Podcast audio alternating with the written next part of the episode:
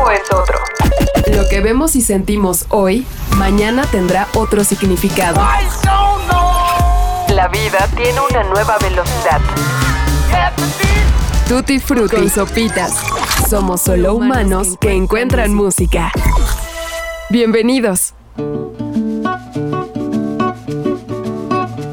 A veces, para quienes solemos escuchar música durante una buena parte de nuestros días, resulta muy difícil describir algo que, más allá de gustarnos, nos mueve. Nos hace sentir lo que sea. Algunos artistas utilizan sus canciones para cortar los caminos y alcanzar el lugar más alto en las listas de popularidad. Otros utilizan sus canciones para hacer el trayecto más llevadero y verdaderamente tratar de encontrar el significado de la vida. Y no, no nos estamos poniendo tan filosóficos como parece. Hablamos en estos términos porque como ya pudieron ver en el título de este episodio, esta semana en Tutti Frutti tuvimos la oportunidad de acercarnos a un personaje que habita en su propio mundo y ejecuta su propia filosofía.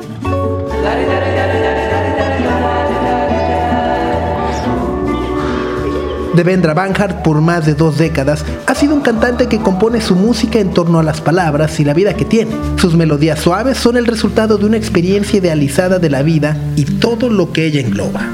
Hoy, con la lejanía de los años y la evolución de la música, decirle a alguien que es un hippie la mayoría de las veces cae en el tono despectivo y de la descalificación.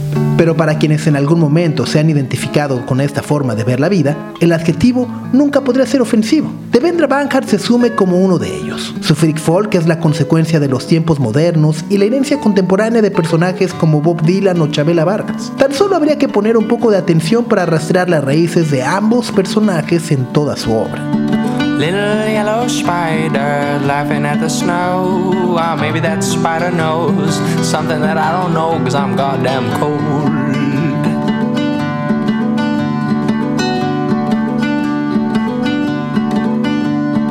Little white monkey staring at the sand. Well, maybe that monkey figured out something I couldn't understand. Who knows? Hablar de artistas que nos hacen sentir algo es complicado porque luego tendríamos que describir la experiencia del artista y luego entender por qué eso tiene una reacción inexplicable en nuestro cuerpo. Una canción sencillamente nos emociona porque detona en nuestra memoria rostros, nombres, recuerdos, lugares y hasta olores. Devendra Banhart es un compositor que busca articular y plasmar en una canción todo lo anterior. Habla sin tabús del uso de sustancias para estar y permanecer en un estado mental diferente. Busca ahí lo que muchos podrían considerar imposible la paz duradera y un estado de gracia que le permite entender las canciones como una extensión de su cuerpo y de su conciencia. Y como eso hasta el momento sigue siendo un sueño utópico, sigue haciendo discos, sigue buscando.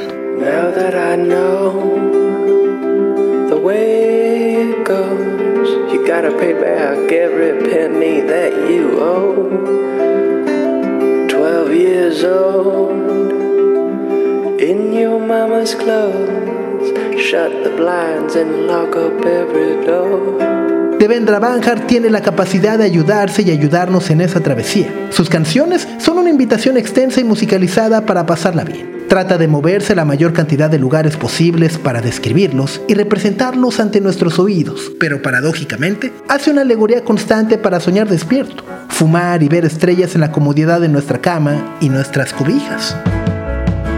Su música es suave y lo suficientemente acogedora para hacerle caso. Es un hippie orgulloso. Tuvimos oportunidad de encontrarnos con él, ya que tiene un nuevo disco en las manos y lo presentará en la Ciudad de México. Devendra Banhart celebrará el 15 aniversario del sello discográfico independiente Mexican Summer, en uno de los lugares más bellos de nuestro país como es el Teatro de la Ciudad Esperanza Iris este sábado 23 de septiembre. Estará acompañado por César y Hayden Pédico. Flying Wig, su undécimo disco, es el resultado de una amistad entrañable y una colaboración artística soñada con Kate LeBon.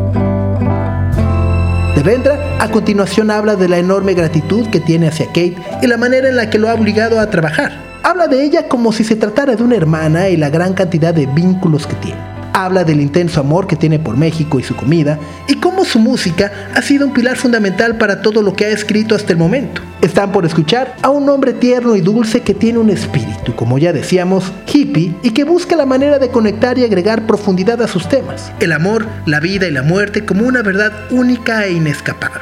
Pongan atención a cada palabra que dice y a cada artista que menciona. Devendra Banhart está en Tutti Frutti. Bienvenidos.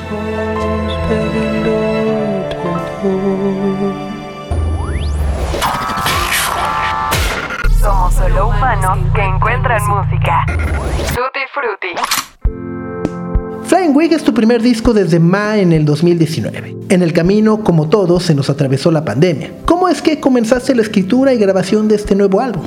Eh, Se llama Peluca Voladora. Tiene que ver con, bueno, no sé, o sea, creo que los temas del álbum, la historia, el narrativo, es muy inspirado por un poema japonés escrito por Kobayashi Isa. No lo he trasladado, trasladado en español, lo debería hacer ahorita. No sé cómo se, o sea, creo que Dewdrop, ¿qué es Dewdrop? Como rocío. Es rocío. Entonces, este mundo de rocío es un mundo de rocío, aún, aún. Creo que aún sería and yet, and yet. This dewdrop world is a dewdrop world, and yet, and yet. Y es un poema muy famoso que está en todas las, todas las compilaciones de poemas budistas y siempre salen en las revistas budistas como Lion's Roar, Tricycle, siempre están ahí ese poema. Entonces yo lo he visto por años y años, pero después de la pandemia, empezando a hacer este álbum con Kate, eh, o sea, es muy importante encontrar como una ancla ah, narrativa que puedes como llamar, que, que todas las canciones pueden tener para que tenga una identidad colectiva. Y vi ese poema, sí, como, como te dije, aparece todo el tiempo, es muy, es muy, muy popular. Y lo vi como, wow, como con los ojos frescos. Y dije, wow, esto es exactamente lo que estoy sintiendo. O sea, es como, ¿cuál es el punto? Y ese es el punto. O sea, el punto es que, ¿cuál es el punto? Y lo que estoy tratando de decir es como, todo es tan impermanente. Y, hay una opción de totalmente vamos a decir como una textura, tu vida puede tomar una textura muy eh, nihilist, nihilista, como cuál es el punto de cuál es el punto de seguir, porque todo es tan impermanente. Entonces, esa es una posibilidad, una actitud y la otra posibilidad es claro que todo se vuelve, se vuelve más precioso, todo tiene muchísimo más valor porque es tan impermanente. Entonces, ese poema lo hizo, lo dijo tan bien, tan perfectamente bien. Entonces, era la, como esa como luz en la esperanza, un poquito de esa esperanza, la esperanza pos- la esperanza que no te queda, que no te o sea, muchas veces hay que definir lo que significa la esperanza, pero esta esperanza que, de que habla este poema es una esperanza muy expansiva, muy profunda, me parece.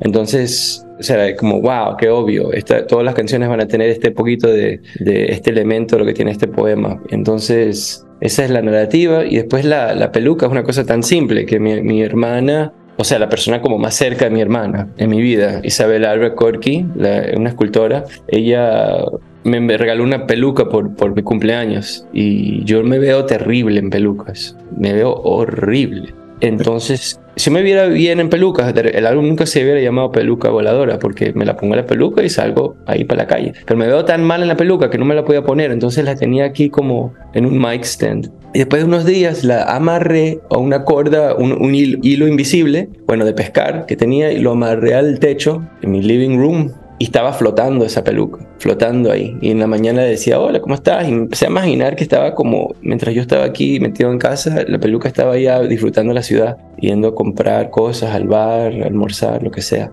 Y I just anthropomorphized the shit out of this wig. Y se convirtió en un símbolo de la, libertad, esa peluca, esa peluca volando. Entonces me pareció también como un, de repente, una manera de eh, expresar que uno se está sintiendo muy, una vibración alta. Estaba tan alto yo, estaba tan high, que estaba, mi peluca estaba volando.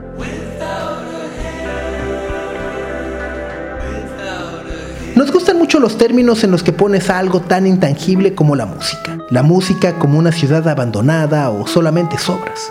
¿Influyeron tus espacios en el sonido? ¿Dónde lo grabaste? Sí, totalmente. Solamente porque grabamos en un lugar que no tenía que ver nada con la música, con la manera que la música se oye y la atmósfera, el ambiente de la música era tan distinto a donde estábamos. Entonces nos dio, lo, lo hizo más fácil darle una identidad a la música, porque la música para nosotros se siente más como una ciudad abandonada o, un bosque en la noche, en el futuro, una cosa más desolada, una cosa más como melancólica y más sombra, pues vamos a decir más sombra, un mundo de sombra. Y estamos grabando en un lugar bellísimo, con un sol por los eucaliptus, con un viento divino, con pájaros y, ¿sabes? Como hawks gigantes, águilas, todo, de todo. Era como un mundo tan natural, tan como un jardín de Eden bellísimo, super California, super hippie, ¿sabes? Era así, y nosotros los amamos muchísimo. Era todo yo, Summer, Kuya y Kate LeBon viviendo en una casa, todo con nuestros, con nuestros como lugares de la casa, nuestros, nuestro espacio, y después, no, después nos encontrábamos todos los días, empezando a las como 11 de la mañana hasta las 2 de la mañana, grabando sin parar y nos vamos a nuestro espacio y como una cosa muy comunal, todos, o sea, eh, los amamos tanto, somos tan buenos amigos. Entonces era como un, un, ambiente tan hippie, tan buena onda, tan bello mirando afuera, esos árboles. Entonces, y la música no tenía que ver, o sea, era totalmente nada así, no se siente así para nada, yo, yo no creo. Nos ayudó a darle una identidad a la música, porque eh, tenía, era todo como una interpretación de la sombra de lo que estábamos viviendo. Si tuvieras que escoger una canción, ¿cuál dirías que es tu favorita del disco? Hay una canción que se llama Charger, que ¿Cómo se dice en español el charger para tu computadora? Cargador.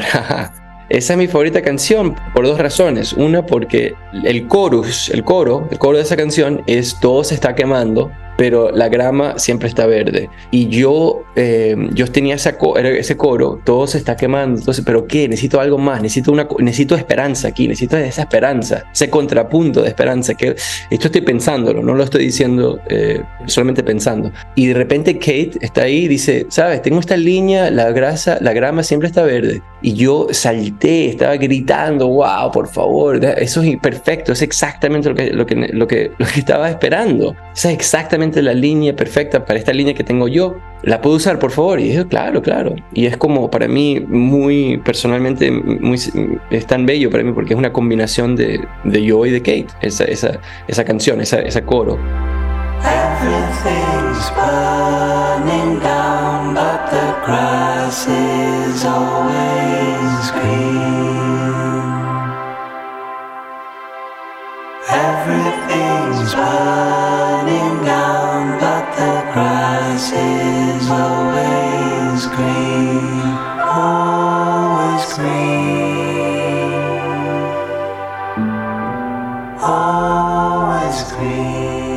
También otra razón que me gusta tanto, bueno, es raro decir que me gusta tanto una canción mía. Yo creo que sigo haciendo lo que hago porque nunca he escrito una canción que me gusta, pero por lo menos esta me gusta en este álbum también porque con, la he tocado ya como solamente, bueno, vamos a decir seis veces, en como shows muy pequeños, como cosas así muy privaditas, pero en esos shows, cada vez que la he tocado, la gente se empieza a reír cuando empiezo, cuando digo esa primera cosa. Ay, parece que se me perdió mi cargador.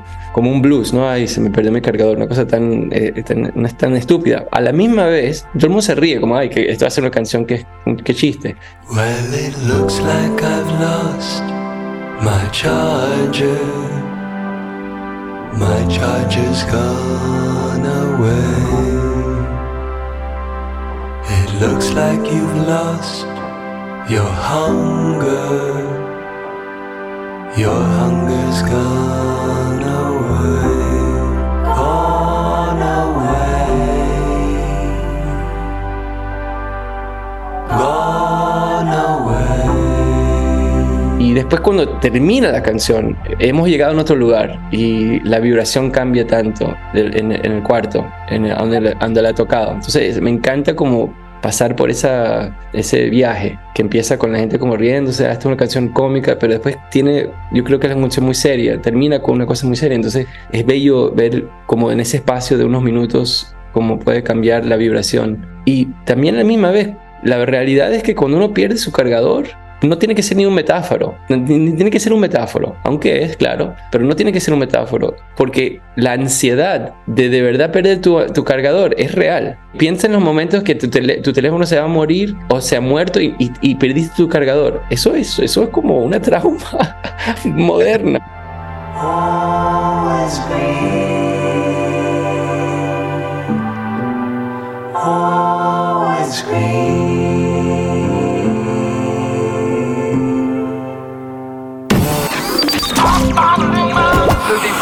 Con sopitas.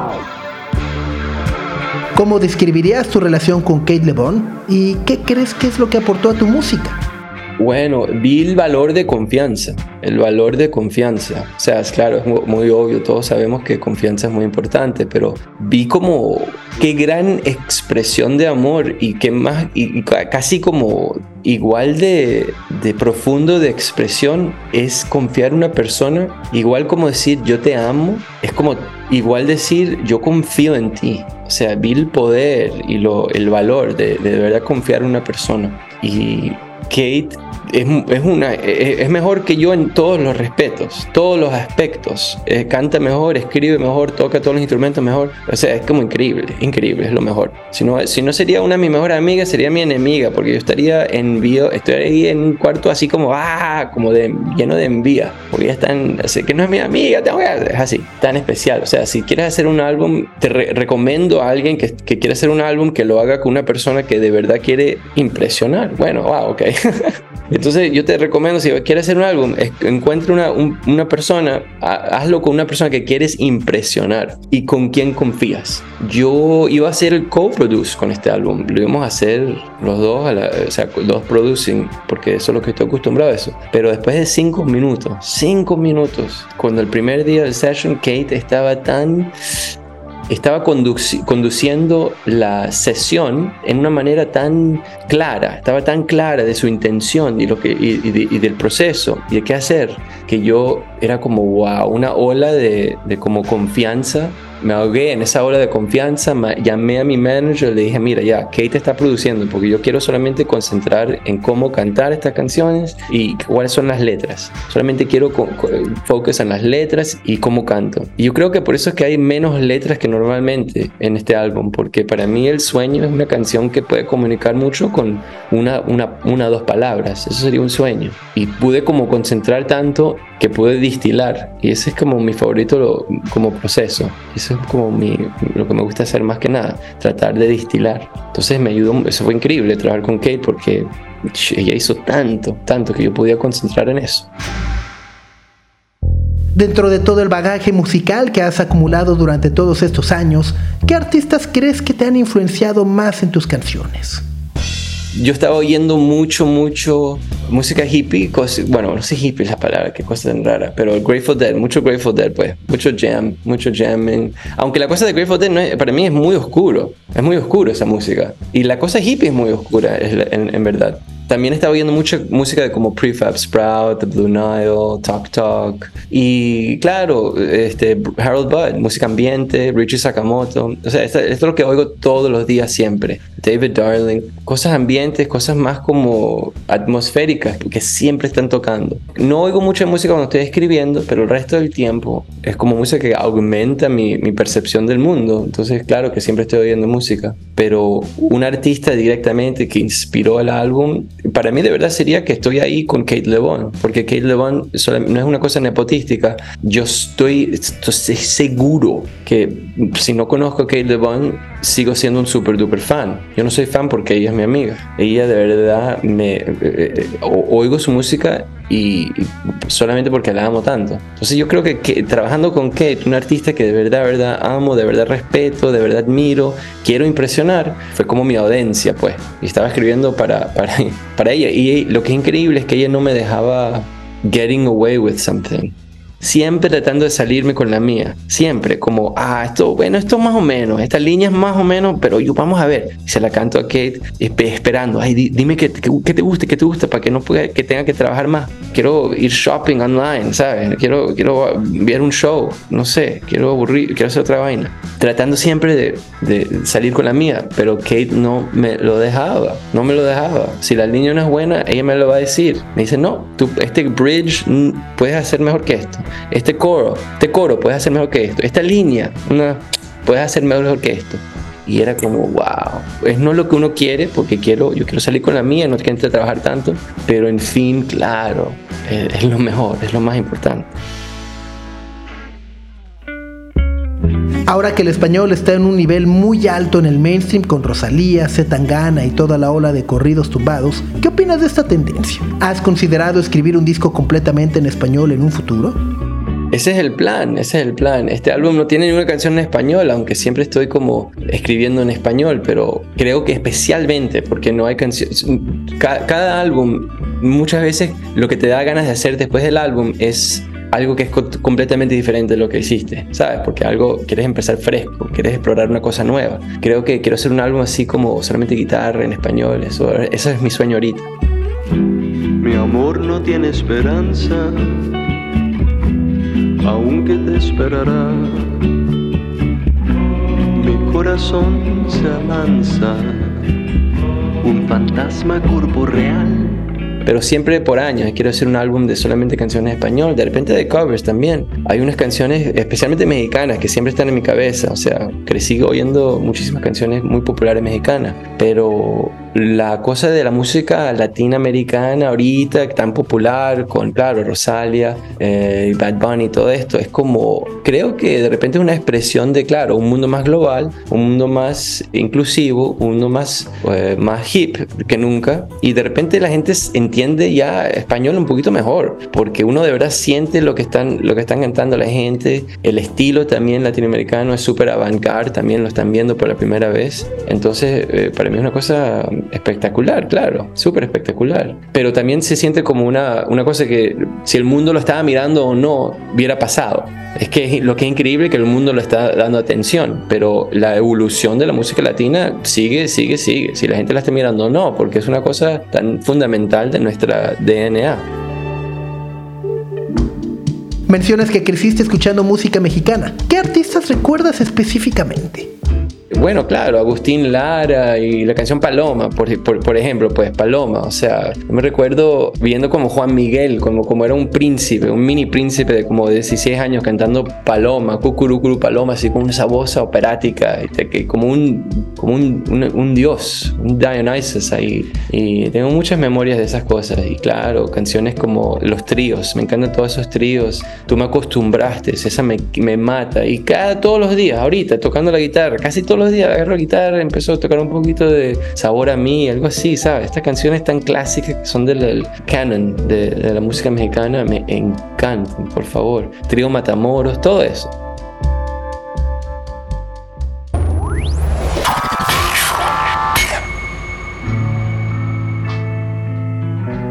Devendra es un personaje que divide su corazón entre Estados Unidos y México. ¿Qué es lo que tienen preparado para un lugar como el Esperanza Iris y en general tu regreso a México? Lo que yo puedo esperar es que algún día Los Ángeles sea parte de México. Eso es lo que yo quiero. Yo quiero California, por favor, ya. Vamos a, ya vamos a ser parte de México otra vez. Te lo pido. Si sería, si sería político, eso es lo que hago. porque ya, California se lo, se lo damos otra vez a México, porque va a ser muchísimo más cool. Porque yo, para mí, ese, ese vuelo y inmigración, ya no, es que no puedo. Quiero solamente meter en mi carro y manejar a DF y estoy feliz. Y claro, yo, siempre tengo como ese, esa, fantasía de pasar un, tiempo más como concentrado en, México para hacer como un álbum o para hacer una, una, exhibición de pinturas. Eso es un gran sueño que siempre he tenido. Tengo también muchos amigos mexicanos, entonces quiero ver toda esa, quiero ver mis amigos, en verdad. Mis amigas, quiero verlos, quiero verlas. Más que nada también quiero comer. Y tengo dos, dos gente que están en este grupo, en, en la banda, que nunca han estado en México. Y les dije, perdón, perdón, perdón, porque tu vida va a cambiar y para lo peor, porque piensas que conoces la comida mexicana, tú piensas que has comido comida mexicana, tú vives en California, tú vives en Nueva York, tú vives en, en Nueva, Nueva México, pues, lo que sea, tú, y tú piensas que has comido comida mexicana, nunca has estado en México y ahorita la vida te va a cambiar porque vas a llorar, aunque te mudas a México después de este, de este trip, vas a estar llorando cada vez que te comes un taco después de este, de este trip. Con sopitas. Flying Wig estará disponible en todas las plataformas a partir del viernes 22 de septiembre y como ya dijimos, se presenta completamente en vivo en nuestra ciudad al día siguiente. Sí, 23 de septiembre en el Teatro de la Ciudad de Esperanza Iris. Si ya no alcanzaron boletos para Depeche Mode, no le hagan el caldo gordo a los revendedores. Y no se pierdan la oportunidad de ver de esta puesta en escena en un lugar emblemático. Mexican Summer cumple 15 años y el espectáculo, créanos, no se lo pueden perder. De aquí partirá para Estados Unidos y Europa y será difícil repetirlo. A nosotros no nos queda más que despedirnos y agradecer que hayan llegado hasta este punto. La entrevista estuvo a cargo de Alejandro Vargas, el guion fue de José Antonio Martínez, así como a Daniel Sandoval Valenzuela por el diseño de audio. Yo soy Sopitas y los espero la próxima semana en un nuevo episodio de Tutti Frutti. Por lo pronto, súbale al volumen. Adiós.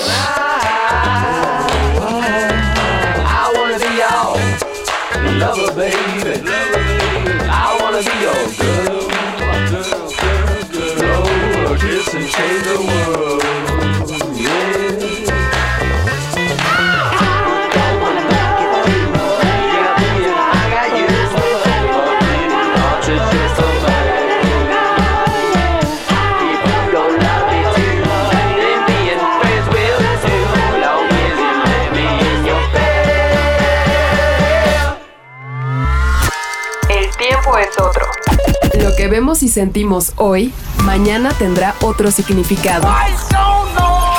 La vida tiene una nueva velocidad. Tutti Frutti y Sopitas. Somos solo humanos que encuentran música.